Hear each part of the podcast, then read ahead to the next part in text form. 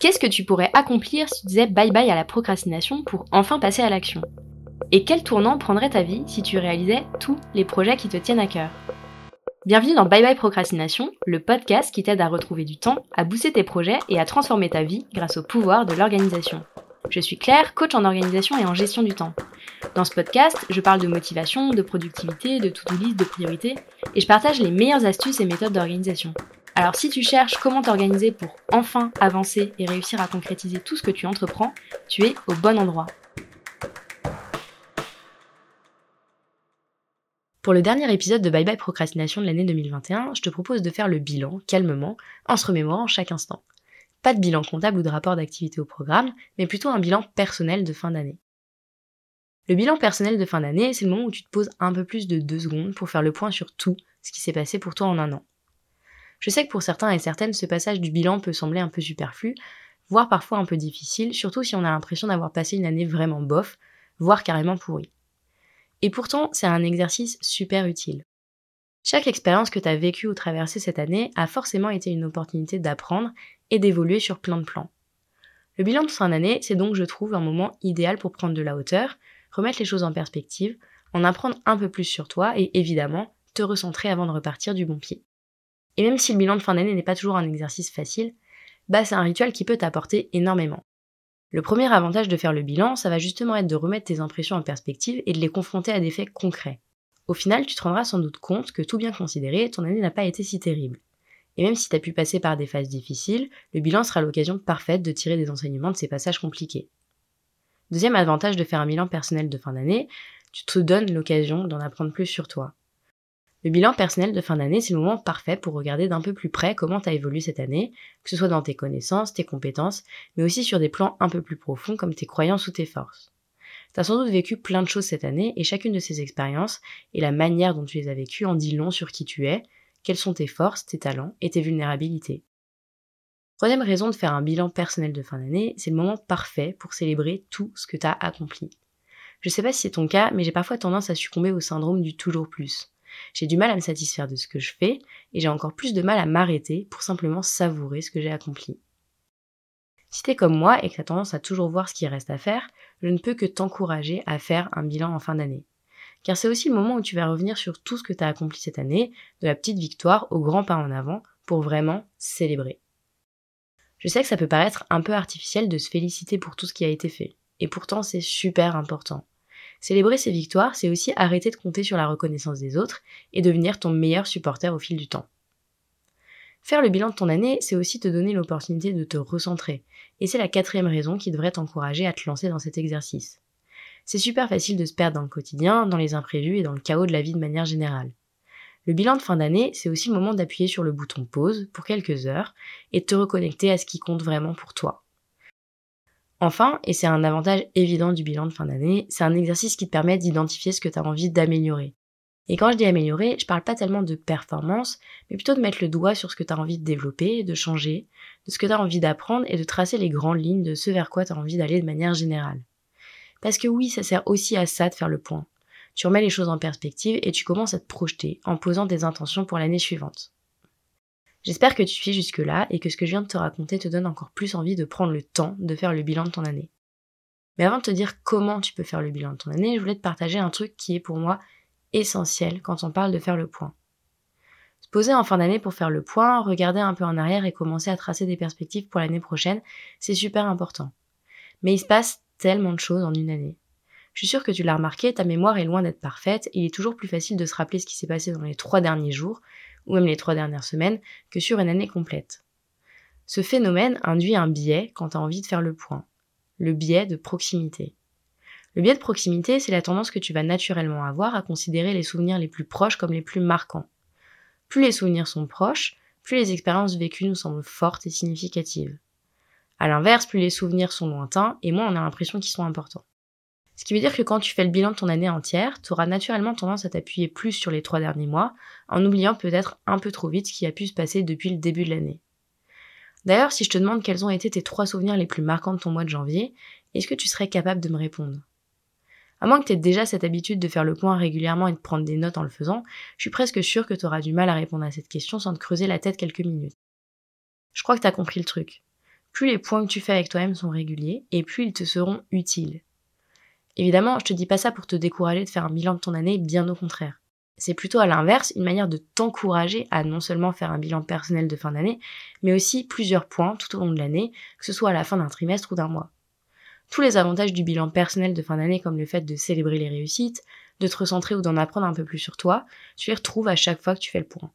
Ce moment privilégié que tu t'accordes à la fin de l'année, tu peux en faire un véritable rituel qui permet d'ajuster tes choix au fur et à mesure de l'année et de ne pas perdre de temps dans une voie ou dans des projets qui ne te ressemblent pas. Allez, fin de la parenthèse, il est temps que je te partage les questions que tu peux te poser pour faire le bilan de ton année. La bonne nouvelle, c'est que ces questions, tu peux aussi te les poser au moment de faire le point à la fin du mois ou à l'échelle d'un trimestre. En fait, on peut presque résumer l'exercice du bilan de fin d'année à cinq questions. Qu'est-ce que tu retiens de ton année? Qu'est-ce qui s'est bien passé? Qu'est-ce qui à l'inverse a été difficile? Qu'est-ce que tu as appris ou tiré de toutes ces expériences? Et enfin, qu'est-ce que tu veux faire ensuite? Plutôt simple, non? En réalité, il n'y a pas forcément besoin d'en faire beaucoup plus pour faire le bilan de ton année. Mais comme il y a évidemment des subtilités à prendre en compte et que le diable se cache dans les détails, je te propose de prendre chacune de ces cinq questions une par une pour préciser un peu de quoi on parle. Évidemment, à toi de voir si tu as envie de faire un bilan global ou de te focaliser sur le pro ou le perso par exemple. Si tu es entrepreneur, je te conseille d'ailleurs vraiment de prendre le temps de faire cet exercice pour tirer tout ce qu'il y a à tirer de cette année et bien identifier ce que tu as vraiment envie de faire évoluer l'année prochaine. La première question que tu peux te poser pour faire le bilan de ton année, c'est donc qu'est-ce que tu retiens de ton année? Ici, et c'est un peu selon moi la première étape pour faire le bilan, tu vas faire une espèce de rétrospective de ton année. L'idée, c'est de faire ressortir tout ce qui a marqué ton année, mois par mois, sans vraiment faire de tri pour le moment. C'est l'étape où tu vas faire ressortir tous les événements marquants de ton année, les trucs joyeux comme les plus difficiles, toutes les petites victoires et les grands pas en avant que t'as fait, tous les souvenirs que tu veux garder, etc. Je l'ai pas précisé parce que ça me semble évident, mais je te conseille évidemment de prendre des notes au fur et à mesure de cet exercice de bilan et de garder ces notes quelque part pour le moment où tu voudras écrire tes mémoires ou simplement revenir sur des souvenirs qui ont été importants pour toi. Tu vas voir que déjà, avec cette première question et ce premier exercice de rétrospective, le fameux biais de proximité dont je te parlais risque de te mettre des bâtons dans les roues. Si t'as pas encore l'habitude de faire le point régulièrement, pas de panique. Tu peux t'appuyer sur des éléments tangibles pour éveiller ta mémoire. Tu peux par exemple ouvrir ton agenda pour te rappeler des événements mois par mois, ou bien aller fouiller dans les photos de ton téléphone. Rien de tel que quelques images pour te remettre dans le bain de ce qui s'est passé cette année. Normalement, une fois que tu as répondu à cette première question, tu as toute la matière première, entre guillemets, pour la suite de ton bilan. En t'appuyant sur la petite rétrospective que tu viens de faire, tu vas pouvoir te poser les deux questions suivantes. Qu'est-ce qui s'est bien passé? C'est-à-dire quelles sont tes victoires de l'année, tes avancées, tes projets réussis, les bonnes surprises, etc. Et qu'est-ce qui à l'inverse a été difficile? C'est-à-dire les erreurs que tu as pu faire, les situations qui t'ont bousculé, les choses que tu as vécues comme des échecs ou qui t'ont frustré par exemple. L'idée ici, c'est d'aller évidemment un peu plus loin que le simple constat et de tirer des enseignements de ces expériences, qu'elles aient été positives ou à l'inverse pas faciles à vivre. Inutile de faire un bilan si simplement faut faire la liste de tout ce qui s'est bien ou mal passé dans ton année. Si on fait un bilan, c'est parce que chaque expérience que tu as vécue cette année est une opportunité d'apprendre, de grandir et de faire mieux. Et c'est là que la quatrième question rentre dans la danse. Qu'est-ce que tu as appris de ces expériences? Si tu as particulièrement réussi quelque chose, qu'est-ce qui t'a permis de le faire? Quelle qualité, quelles compétences, quel talent est-ce que tu as mis en œuvre pour y arriver? Quelles ont été les clés de ton succès et comment est-ce que tu peux capitaliser sur cette expérience pour la suite? Et tu peux évidemment faire la même chose pour les échecs que tu as pu vivre au cours de ton année. Qu'est-ce qui fait que tu n'as pas réussi dans cette situation? Ici, tu peux même faire appel à la technique des five why, c'est-à-dire de te demander cinq fois pourquoi. Petit exemple. Imaginons que cette année, et malgré toute la motivation que t'avais, t'as pas réussi à finir un des projets dans les délais que tu t'étais donné. Voilà à quoi l'exercice des 5 pourquoi, des 5 whys, pourrait ressembler. Pourquoi est-ce que t'as pas réussi à finir ton portfolio ou ton site internet dans le délai que tu t'étais fixé? Parce que t'as procrastiné sur le sujet. Pourquoi est-ce que t'as systématiquement repoussé ce sujet? Parce que tu sais pas par où commencer. Pourquoi est-ce que tu sais pas par où commencer? Parce que tu n'as pas de plan d'action détaillé. Et pourquoi est-ce que t'as pas de plan d'action détaillé? Parce que t'as peur de faire la liste de tout ce qu'il y a à faire pour atteindre le résultat que tu imagines, ça te semble être une montagne impossible à gravir. Pourquoi est-ce que t'as peur? Pourquoi est-ce que t'as l'impression d'avoir une montagne devant toi? Parce que le résultat que tu imagines est tellement ambitieux que ça te paraît impossible. Conclusion, il te serait peut-être utile de te fixer un petit objectif plus simple pour commencer, pour ne pas te laisser paralyser par cette montagne et ton perfectionnisme. Et boum En 5 pourquoi, tu as tiré une leçon utile de ton expérience? Une leçon que tu peux garder en tête et qui est super actionnable pour envisager la suite. D'ailleurs, la suite, c'est ce qui t'attend dans la cinquième et dernière question de ton bilan de fin d'année. Qu'est-ce que tu vas faire ensuite? Qu'est-ce que tu as envie de changer, d'améliorer, d'apprendre? Quelle direction est-ce que tu as envie de prendre à la lumière de ce bilan? Et quel premier petit pas est-ce que tu peux faire pour avancer? L'idée ici, c'est évidemment de commencer à tracer les grandes lignes directrices de l'année prochaine, voire de te fixer des vrais objectifs. Car c'est aussi à ça que sert un bilan finalement. C'est un point de pivot, un moment charnière qui va te permettre de prendre du recul, de tirer des enseignements de tes réussites et tes échecs, et d'avancer un petit pas après l'autre. J'espère que tu as aimé ce nouvel épisode de Bye Bye Procrastination et que tu y auras trouvé l'inspiration et la motivation pour faire avancer tes idées un petit pas après l'autre. Si c'est le cas, n'hésite pas à mettre 5 étoiles sur ton application préférée, à me laisser un commentaire ou à partager cet épisode autour de toi.